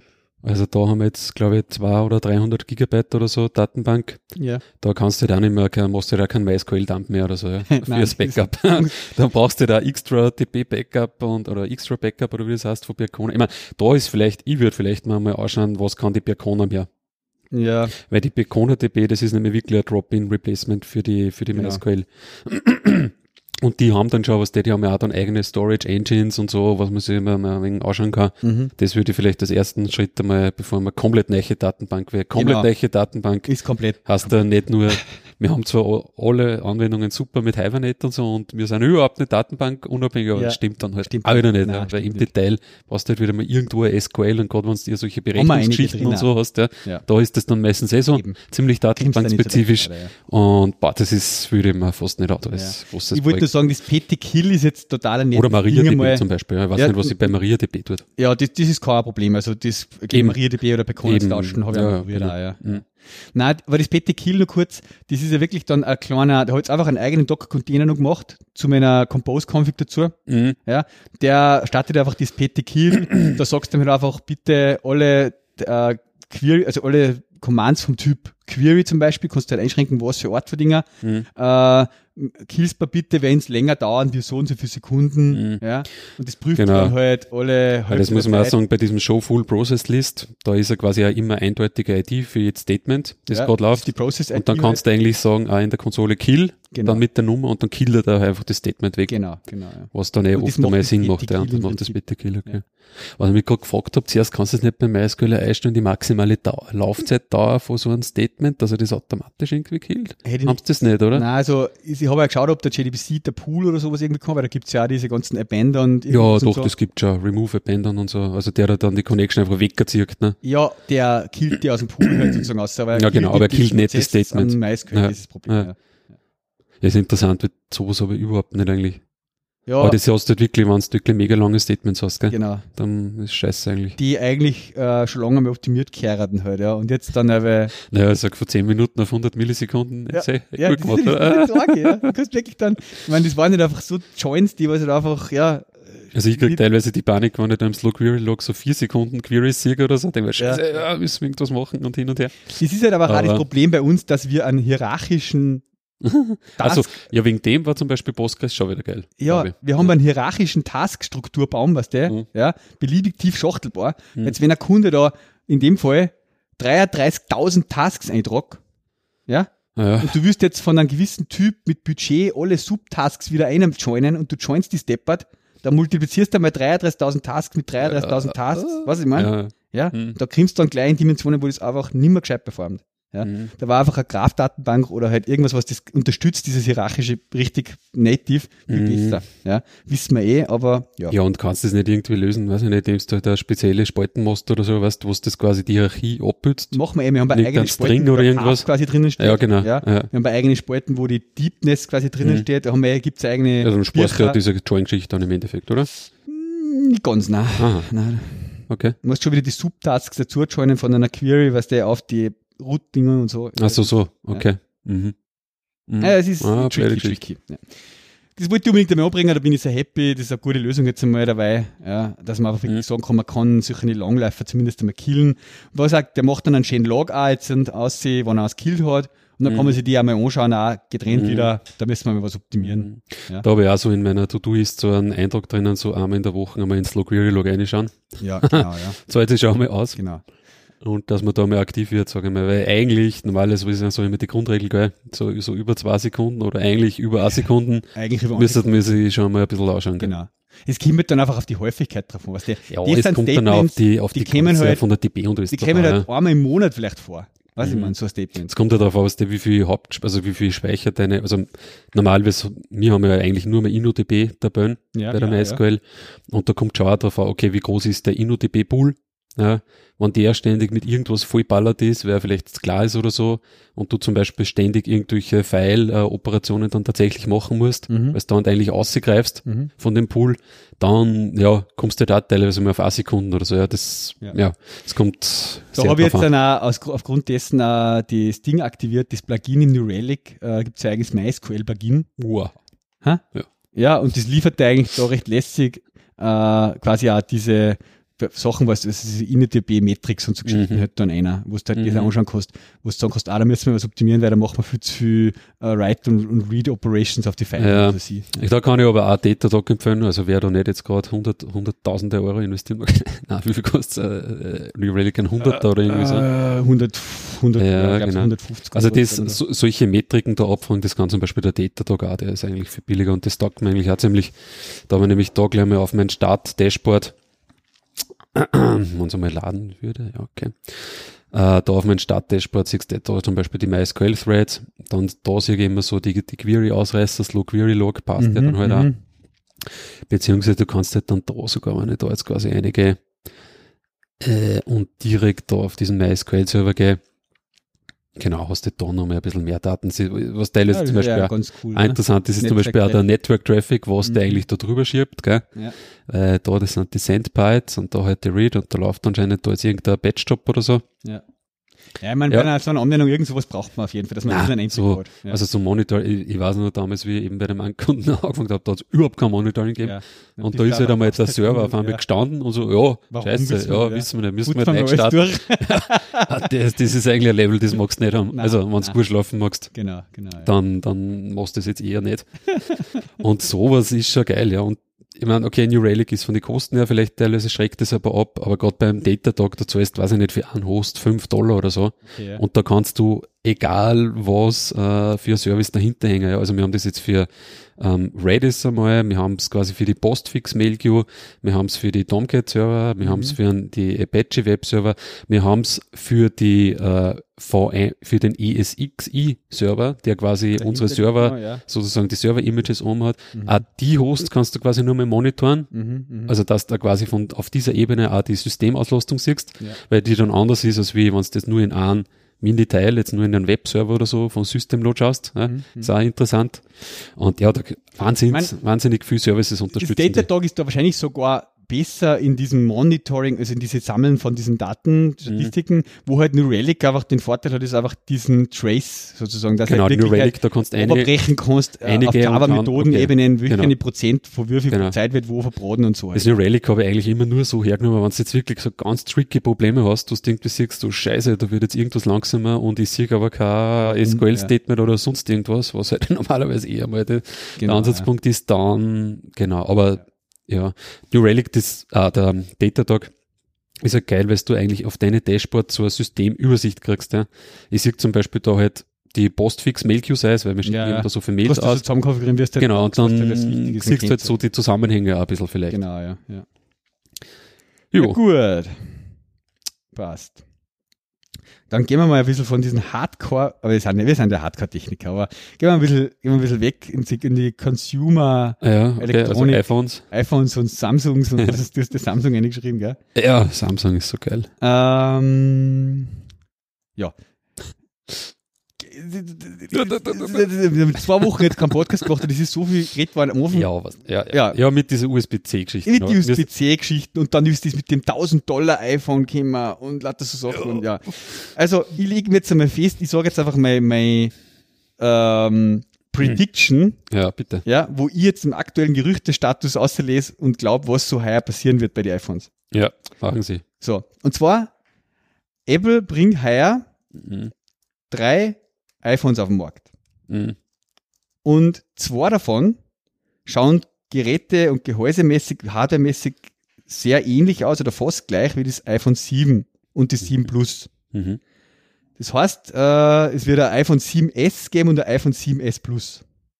Okay. Ja? Ja. Ähm, mit ähnlichen Features, ein bisschen upgraded halt, äh, wie mein, das aktuelle iPhone 7 und 7 Plus. Mhm.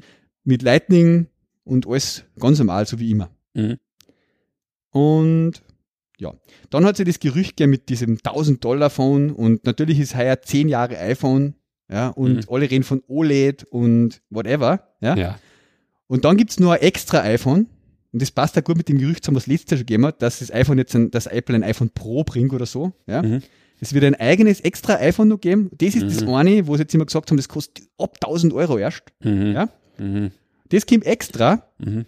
kommt wahrscheinlich nicht gleichzeitig auch, oder kannst vielleicht noch nicht, Mhm. oder wird schwerer, schwerer zum Kriegen sein, weil Produktionen hin und her kommt vielleicht gar nicht gleichzeitig auf den Markt, ja, weiß man, da bin ich mir nicht so sicher. Mhm. Aber es wird auf jeden Fall ähm, ein OLED-Display haben, Mhm. ja, es wird überall top auf die Notch halt einfach nur, vielleicht die- nur eine bessere Kamera haben, vielleicht sogar auch die Dual-Kamera wie das Plus halt. Mhm. Ähm, und da bin ich mir aber auch sicher, lege ich mir jetzt auch gleich fest, es wird kein USB-C haben Mhm. dieser, dieser USB-C-Gerücht hat sich ja noch rausgestellt, das war eigentlich eine Verwechslung, so quasi, es Mhm. wird halt USB-C auf der Seite des, wo vorher USB-A Genau, war, geben halt, Genau, dass du es halt USB-C-Kabel, die dass das mitliefern. ausstecken kannst jetzt. Genau, genau.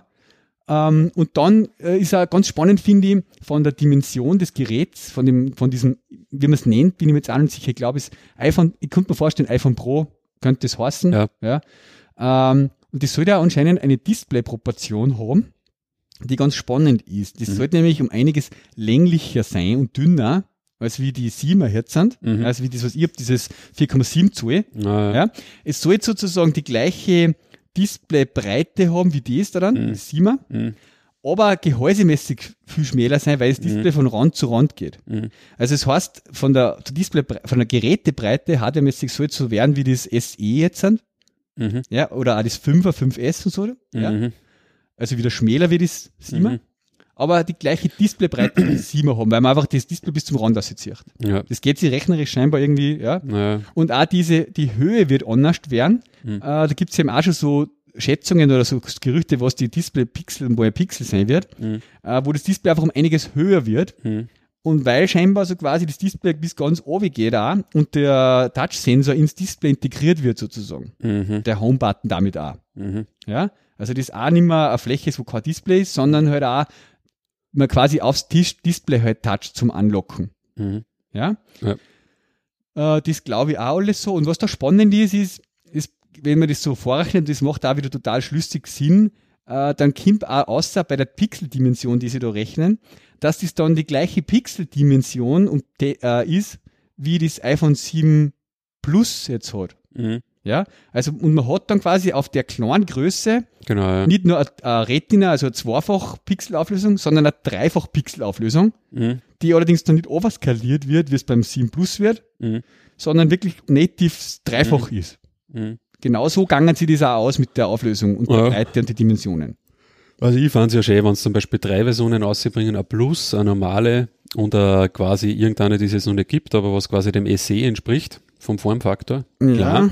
Wo es wahrscheinlich aber die SE-Variante dann trotzdem nur wegen so Spormodell machen. Nehme ich mal an. Also du glaubst, Ich glaube aber, dass die, die größeren zwei Modelle, also das normale und das Plus, werden beide, glaube ich, diese OLED-Dinger haben, weil ich glaube, da können sie sich fast nicht leisten, dass dieselben mehr oder weniger iPhones jetzt zum, weiß nicht, wie viel Mal hintereinander dann machen. Mal dann. Ja, genau. Ja. Also ich glaube schon, weil wenn du dir jetzt zum Beispiel anschaust, die, äh, das Samsung S7, ja, das ist jetzt auch schon wieder fast ein Jahr auf dem Markt. Mhm. Und die haben das auch genauso gemacht. Das ist vom Formfaktor her so wie das iPhone 7, aber durch das, dass die auch schon so einen schmalen Displayrand haben, beziehungsweise beim Edge, was ist ja Jetzt sogar nur extremer, sogar, ja. ist ja quasi wieder, also sind die Außenkanten auch noch Display. Mhm. Aber beim normalen ist ja auch schon der, der Rand relativ dünn, ja. Hast du eigentlich auch vom Formfaktor her nur relativ angenehm zu halten, das Telefon. Aber du hast natürlich ja, den Platz quasi perfekt ausgenutzt mit Display, bis auf den Platz unten, äh, wo halt der Home-Button immer nur ist, der physische. Mhm. Wobei sie jetzt bei die ganzen, äh, es tauchen jetzt immer mehr so S8, ähm, teilweise Renderings waren es zuerst, jetzt Ja, gibt's oder aber auch schon so Fotos, ja, von der Presse-Ding und so, oder? Ars, Ja. Ars Technica war jetzt Ja. teilweise schon wirklich schon richtige Fotos anscheinend drin. Und die werden es auch so machen, dass da halt auch noch das Display vielleicht nur ein bisschen mehr Richtung Rand ziehen Mhm. und auch on-screen äh, Buttons machen, aber das heißt on-screen, ich meine, Touchscreen hat man bis jetzt ja auch schon. Ja, ja, Zum Beispiel bei den Nexus-Telefonen, da war es jetzt eigentlich immer schon so, dass ähm, im Android halt dieses Zurück, Home und dieser Task-Switcher da waren eigentlich auch schon immer äh, on-screen-Buttons mehr oder Keine weniger. Hardware-Buttons. Genau, ja. genau. Was vielleicht dann da halt bei, bei, bei Apple besser machen können, ist eben mit der Tactic Engine, die du ja jetzt eigentlich auch schon hast. Mhm, ja, ja. Äh, mal schauen. Aber Mhm. vielleicht machen sie auch diesen, äh, diese kleine Versenkung da in den Bildschirm eine. Weißt du, wie ich meine? Mhm. Äh, dass das gefühlsmäßig nur fühlst, wo der Homebutton ist. Ja, Irgendwie so. Ja, dass Mhm. aber trotzdem das Display weiter abziehen. Mhm. Irgendwie Ich so. meine, es gibt ja Patente, wo es quasi schon patentieren haben lassen, dass man irgendwo am Display touchen kann quasi, Mhm. dass der Touch-Sensor quasi das ganze Display ist. Ja, Äh, möglicherweise, dass das eigentlich dann wurscht ist, so quasi, wo man den Finger hier halt da. mhm. Ja. ja genau. Mhm. Ja, und da, da müssen sie eigentlich fast was machen, weil gerade da hat's glaube ich, schon, dann schon Samsung, ich meine, okay, Samsung, die haben halt von der Software-Seite und so, ist das wieder scheiße in Wirklichkeit, gell? Aber so von der Hardware-Seiten und so, die haben schon gescheit gute Displays da drinnen, Mhm, jetzt aktuell schon, und das sind jetzt Ja. aber auch schon wieder ein Jahr alte Telefone, gell? Ja. Also, und da haben sie eigentlich OLED wird auf jeden Fall wichtig, ja. Ja, voll. Aber ich glaube, Was das Problem ist halt, dass sie es nicht in diese Stückzahlen herstellen können, dass sie es in die, in die, in die günstigen nicht, Geräte schon einbauen. Ich meine, was halt geil ist auch bei diesen Samsung-Geräte, ist halt, die haben sie ja da ein bisschen auch gespielt mit diese Always-On-Displays dann, Mhm. weißt du, du viel stromsparender trotzdem eigentlich dann ständiger Information einblenden kannst, weil ja die, bei OLED kannst du die, die Pixel an sich selbst aussprechen. Das heißt, da haben, sind einfach die anderen Pixel andraht und dann ist schwarz, Ja. ja, und nur die, die da zum Beispiel dann die Uhrzeit anzeigen, auf dem ausgeschalteten Telefon, nur die, und das braucht halt dann quasi keinen Strom mehr. Genau. Ja, ja. Das haben halt die auch schon da, Sache. und was halt wahrscheinlich auch machen werden, zumindest glaube ich bei die zwei Premium, mehr Premium-Gerät, also beim normalen iPhone und beim Plus, ist, sie müssen ja irgendwas anbieten mit diesem ganzen drahtlosen Laden, Mhm. glaube ich. Da wird Ah, auch genau. irgendwas kommen und Ja. vielleicht ist es auch leichter, weißt, wenn du so wie beim S7 zum Beispiel hinten ein Glasplaneler hast. Wenn du quasi das Gorilla Glass vorn und hinten hast. Ja, ja, ja, ja. Weißt, und Mhm. dann nicht jetzt irgendwie nur, weiß ich nicht, ich noch sagen, Aluminium also, oder irgendwas dazwischen. Äh, wie sagt man da, kontaktlos laden. Ja, induktives äh, induktives Laden. das kann man auch gut vorstellen, Ja. das bringen. Ich Ja. meine, da, weiß ich nicht, ich meine, das induktive Laden, ich kenne das jetzt auch nur von dem Samsung. Ich meine, was halt da aktuell nur scheiße ist, ist, dass es halt wirklich langsam ist. ja. Also das ist halt, das kannst du jetzt nicht irgendwie mit die, also gerade wenn Ja. bei die Samsung-Geräte, die implementieren auch diesen Qualcomm 2.0 Standard Mhm. für dieses Fast Charging, Mhm. wo es dir wirklich innerhalb von, weiß ich nicht, Deswegen 20 sind sie Minuten schon oder? so 70 Prozent Ding. äh, ja, na, ja, ja, genau. Und da, da müssen sie halt wahrscheinlich auch irgendwas ein bisschen machen, ja, dass Ja. da nicht abgehen. Aber dieses induktive Laden, das macht schon wahrscheinlich Sinn. Mhm. Gerade war ja so Apple-like, ja, dann Du hast glaubst, du, ne, also, das ist eben, das ist eben das typische Apple, glaube ich, dass es, äh, jetzt aus, wo, wo die Leute drüber schimpfen werden natürlich und wo man einfach sagen, okay, der Tim Cook ist einfach da ein bisschen der Erbsenzähler halt. Mhm. Äh, gewinnmäßig und so macht Mhm. das einfach auf jeden Fall mehr Sinn, das ist in einem Premium 1000 Euro Ja, iPhones bringen, als wie in die Darum neuen. habe ich ja gesagt, das war schön, ja. Das weiß ich, aber ich bin mir ganz sicher, dass die dann 100.000 Modelle haben, ja, weil dann werden es quasi die Sie-Maschine, werden sie auch immer nur verkauft, Klar, teilweise, ja, und ja. dann 7S. Und dann haben sie irgendwie so Premium-Geräte und ich glaube aber schon, dass für den kleinen Formfaktor müssen sie halt auch irgendwann einmal irgendwas, irgendeine Weiterentwicklung vom SE, weil das im Endeffekt nur ja, aber das wird ein dieses, 5S oder ja, so, ja. Das finde ich aber spannend, weil sie dann quasi so einen Formfaktor haben wie ein Nein, den sie noch gar nicht gehabt haben, quasi höher und schmäler. Mhm. Ja. Ja, ja. Ja, Wird interessant, aber ich, ja, ich würde mir halt wünschen, dass es irgendwie ein bisschen ver, vereinfachen alles, ja. So, weil das war eigentlich schön, wenn du weißt, okay, iPhone 8 oder wie immer das dann hast, dieses Anniversary iPhone, okay, du hast quasi drei Sparten, passt davon, abhängig von der Displaygröße sozusagen, mhm. aber ich befürchte ja, dass da wahrscheinlich eh drunter und drüber geht und wahrscheinlich kommt das sogar so mit diesem Premium-Phone und hin und her, ja. Ich meine, sie müssen Premium-Phone? wahrscheinlich mit dieser Premium-Preisgeschichte ja, ja, ja, Ja. sicher. Aber sie müssen wieder aufpassen, weil, wie gesagt, bei diese S8 äh, die dort schon im Internet auftauchen, das schaut ja auch eigentlich nicht so schlecht aus, ja. Eh, aber das spielt auch in der Premium-Preisliga. Ich meine, die jetzigen S7 und so haben auch schon alle mehr gekostet wie die iPhones. Also das- Nein, nein, nein, mehr wie die iPhones nicht. Nein, Nein, nein, das ist war schon billiger. Nein, nein, nein, nein. Du redest jetzt vom Pixel. Das Pixel war relativ teuer, das war teilweise sogar teurer als also wie. die haben die, die iPhones. S7 auf jeden Fall teurer gekauft wie die iPhones. Schau. Ja. Ja, okay, mit Verbilligung, oder? Aber Mm, wenn du es jetzt nein, quasi man- entsperrt kaufst, war schon das S7 Die billiger. 128 Gig Varianten oder sowas, die haben äh, 900 Euro gekostet oder so. 800, Ja, okay, da zahlst du beim iPhone über 1000 jetzt, glaube ich. Nein, unter über 1000 bist du nirgends. Bei 969 oder Ah, also so. ich war mir ziemlich sicher, dass die S7 billiger sind. Oder nach kurzer es Zeit spielt sich auf jeden Fall nicht um viel. Also Ja, das ist selbst gleich. Und Ja, beim okay. 8er weiß man noch keine Preise. Aber sie müssen die werden sicher um die 1000 Euro Ah, ja, ja. Ja. Na, weiß nicht. Also- Na, es ist ein Unterschied, was die, die haben im Endeffekt nur dieses S8 und das Edge. Ja. Jetzt von diese Die Premium, nein, mehr. es gibt ja irgendwelche Samsung-Telefone jetzt, ja, aber von diese Premium-Telefone kommen sie im Endeffekt nur das S7 und das Edge. Ah, Mhm. und das Edge. Und das Note hätten sie halt gehabt. Ja. aber ich glaube, das werden sie nicht mehr rausbringen. Oder vielleicht doch, ja, keine Ahnung. Mal schauen. Das Note, eigentlich hat ja das auch schon ziemlich krass ausgeschaut, ja. Dieses, wie war das dann das Note 7 eigentlich, oder? Ja. Oder Note 8. Da hat es einmal so Abweichung gegeben, Note 7, glaube ich. Aber egal, ja. Ja, auf jeden Fall geht's halt Richtung mehr Display, ne? Ja. Mehr Display. Da wird's halt dann auch noch interessant, okay, was, was dann jetzt da mit diese Lautsprecher und so, lassen uns oben nur den Platz, ja, genau. dass Ja. du halt für das Telefon Das ist ja auch Lautsprecher hast. interessant, äh, das OLED kann ja auch quasi wirklich Löcher im Display haben. Mhm. Also du konntest wirklich in das OLED-Display okay. auch einen Schlitz einschneiden, Mhm. war kein Problem. Mhm. Rundherum das Display haben. Mhm. Also, ja, Ja. spannend.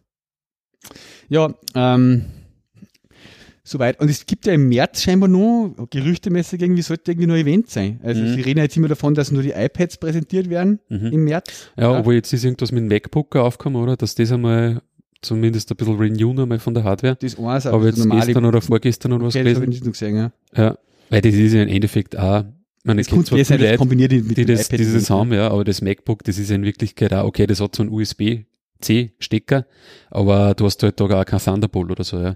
Da hast du eigentlich den alten USB 3.0 Standard, Genau, fährst halt über USB-C. Also du Da machst das müssen jetzt halt auch- Ich glaube ja. schon, dass ja. da jetzt einmal ein bisschen, ja, ein wenig upgraden müssen fast. Mhm. Ja, Ding, und ich, ich hoffe mir halt auch, dass quasi, wenn sie jetzt im März nochmal ein Event machen fürs iPad und so und vielleicht Mhm. das MacBook, dass dann auch Apple Pay in Deutschland Mhm. kommt. Mhm. Ja, weil da gibt's jetzt auch ja die Supportzeiten endlich live äh, für Frankfurt und so. Ja, und da haben sie bei Bits und so erzählt, da machen sie jetzt gerade der, der Lidl, Aldi und so, die machen jetzt gerade diese ganzen kontaktlosen, äh, dieses, äh, wie heißt NFC. ne, ja, ja, genau, also mit den Kreditkarten halt, dieses Maestro Geschichtel halt, was, Ja. was eigentlich jetzt eh bei uns schon lang gibt. Ja, ja. da sind sie Rüsten anscheinend die in Deutschland oder? schon ein bisschen hinten. Mhm. Ja. Rüsten die jetzt gerade um und da hat es jetzt auch gerade irgendeine Ankündigung gegeben oder so, Ja. was vielleicht auch gut zusammenfallen dauert. In Aber Irland haben sie es gestern oder vorgestern Mhm. äh, Apple Pay aktiviert Mhm. sozusagen. Ja. Mhm. Also Einschläge kommen immer nach da. Ja, Ich hoffe weiter. Ja, mal schauen. In Österreich. ja das ist, hoffen kann man. Ja. Jo, ähm, jetzt haben wir eh schon wieder über die Stunde drüber. Mhm. Ähm, ich schaue so kurz noch eine. Kleinen Tipp habe ich noch, weil es mir untergekommen ist, im, äh, was mir letztes Mal getroffen hat selber. Bei einem Technologieblauschel habe ich mich mit meinem MacBook irgendwie nicht äh, anmelden können WLAN, weil er Ja. die dumme Anmeldeseiten dort nicht gelohnt hat. Äh, und im Zug passiert dann das auch ab und zu scheinbar. Mhm. Und da gibt's was Witziges, das heißt neverssl.com. Mhm. Ja?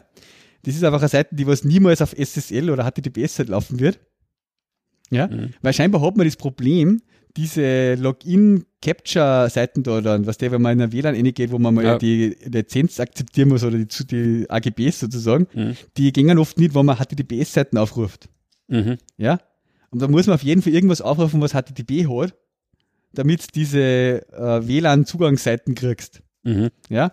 Also wenn da jemand ein Problem hat, kann er das neverssl.com aufrufen und dann sollte eigentlich diese Capture-Seiten kommen. Okay. Ja. Ja, ähm, das ist ein kleiner Tipp am Rande, was mir untergekommen ist mit Twitter, weil der David im Zug das Problem gehabt hat bei der ÖBB. Mhm. Dann muss ich noch was sagen, ähm, weil es so gut geklappt hat, ich bin so happy, wir haben ja in der Treue jetzt einen, einen Kollegen, der im April anfängt. Ja. Wir haben ja jetzt drei Jobausschreibungen gemacht Mhm. und wir haben einen iOS-Entwickler gesucht und Mhm. ich habe ihn fürs Operating gebraucht, der mir ein bisschen bei mir, bei Mhm. meinen Docker-Experimente unterstützt und so. Ja.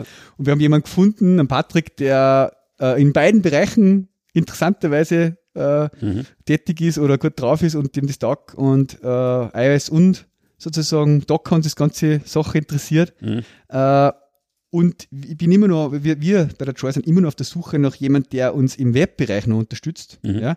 Ein Talk, den ich mir bei der Talkconf angeschaut habe, was mir auch gerade äh, recht spannend finde, ist Elm zum Beispiel. Mhm. Ja. Äh, war auch ein lässiger Talk dort. Also ich, es geht ja darum bei uns, wir sind ja da äh, ständig dabei, jetzt sind auch ja, Themen wie Angular, TypeScript und äh, eben jetzt Elm, Vue.js, so Mhm. Sachen sind alles Themen, die mich stark beschäftigen gerade, äh, weil wir halt einfach auch erstens mal Timer da äh, dringend einmal jetzt dann eine Modernisierung machen wollen Mhm. und auch, weil es bei den Kundenprojekten jetzt, und jetzt haben wir gerade das erste Projekt vor zwei Monaten gelauncht für einen Kunden, wo eben Angular Reactive äh, drin, also Angular mit, mit RX Sachen Mhm. drinnen ist. Ähm, ja, da brauchen wir auf jeden Fall auch eine Unterstützung. Und der Patrick hat sich eben beworben bei uns, weil er im Podcast gehört hat. Mhm. äh, und ja, auf dies, an dieser Stelle dann möchte ich das auch noch mal anbringen, wenn jemand im Webbereich da neue Herausforderungen sucht und sollte sich bitte auch bei uns melden. Mhm. Ja. Passt. TopConf äh, weiß jetzt nur, wer den, den äh, TIE Fighter da gewonnen hat, den Lego TIE Fighter, hat Keine nichts geschrieben. Mhm. Okay. Muss ich nochmal nachfragen. Die Verlosung müsste da eigentlich jetzt auch schon durch sein, weil im März ist schon. Jo. Gibt's von deiner Seite noch was? Sonst. Haben wir Nicht dann für, wirklich. Für diese Woche. Also wir, Ah, da habe ich noch geschrieben, iPhones im Urlaub, genau. ah, heißt Das wollte ich eigentlich zu der iPhone-Geschichte noch dazu sagen. Ja, da ist mir eigentlich aufgefallen, wie, wie krass äh, viele iPhones das eigentlich gibt. Ja. weißt du, dann doch Warum? die Leute äh, im Urlaub halt immer siehst, Foto machen oder telefonieren oder ja, ich meine, die Mhm. meisten hängen eigentlich auch in der Schichten vorm, vorm Telefon. Ja. Also du hast jetzt Dann halt beim Skiurlaub ja, und dann habe ich ja. so die Leute halt ein bisschen beobachtet. Mhm. Und da waren halt auch relativ viele Holländer. Ja. Mhm, mhm. Und anscheinend, ich weiß nicht, da dürfte äh, so ziemlich jeder Holländer irgendwie ein iPhone haben, weil es war echt, also es ist mir bis jetzt noch nie so krass aufgefallen, ja. Aber jeden, den ich da halt irgendwie mit einem Handy gesehen habe, hat ein iPhone gehabt, ja. Ja. Und die meisten halt auch wirklich jetzt nicht irgendwie so, irgend so als 5er, 4er oder irgendwas, sondern wirklich schon quasi diese, was der, was du vom Formfaktor gesehen hast, okay, das ist jetzt irgendwie 6 aufwärts. Ja, ja. Ja. Und so haben wir halt gedacht, ja, okay, meine, das sind halt, ist halt dann eine Schicht, was der, wenn du jetzt, sag ich mal, Skifahren leisten kannst Ich wollte gerade sagen, mit deiner Familie, Ja. dann kannst du auch höchstwahrscheinlich so eine Kleinigkeit wie ein iPhone jetzt leisten. Genau. Weil das ist genau nix im Gegensatz Na zu ja, einem, das im ist Vergleich aber zu genau das Ski- von Skiurlaub. Ja. Ja. Das heißt, du hast quasi so Mittelschicht und so ein bisschen wahrscheinlich auf nur. Ja. Mhm. Mhm. Und Aber da ist das echt krass. Jemand, der aus also, Holland nach Österreich oder Deutscher, der nach Genau, Österreich der Skiurlaub das für eine ja. Woche fährt, ja, mit der ganzen Family, ja. Ja. Der, das kostet, der haben vier iPhones oder fünf, Ja, ja. ja. ja, Also der kann sich das leicht leisten. ja, das ist echt geil. Ja. Das haben wir, haben wir echt auch gedacht, ja, wenn die, wenn die von Holland ja, äh, runterfahren und da fahren sie halt nach Rauch ist, weißt Ja, ja, ja. Ja. Da fährst du, weiß ich nicht, keine Ahnung, musst wahrscheinlich mit Übernachtung irgendwo runterfahren, ja. Krass. Krass, ja. Aber ja, aber so extrem, äh, ja, iPhone verseucht, äh, das, dass da irgendwo ist, das war mir so noch nie aufgefallen, ja. Ja. Aber habe ich ganz interessant eigentlich gefunden. Schon Ja, brutal, ja. Äh, unser eins hat da ein bisschen immer das Auge drauf auf so Sachen, gell, was Ja. andere gar nicht auffällt. Ich hab da immer so lachen müssen, früher oft, wenn ich mit Freunden unterwegs war, die nicht in der IT oder irgendwas so, Ja, ja. oder nicht so Gadgets-Fanaten sind, aber mir, ich hab dann immer gesagt, okay, leck, schau da hinten, der hat schon diesen, diesen neue iPhone Ja, oder genau. was, die, was, was jetzt gerade auf den Markt kommt. Ja. Das fällt dir anderen überhaupt nicht. Und ich habe immer voll das Auge dafür. Oder mir fällt es halt so beim Essen gell, auf, was der schaue ich teilweise auf die Uhren und so, ah, ah, okay, Ja, ja. Apple Watch Ja, und das so. genau, und, ja.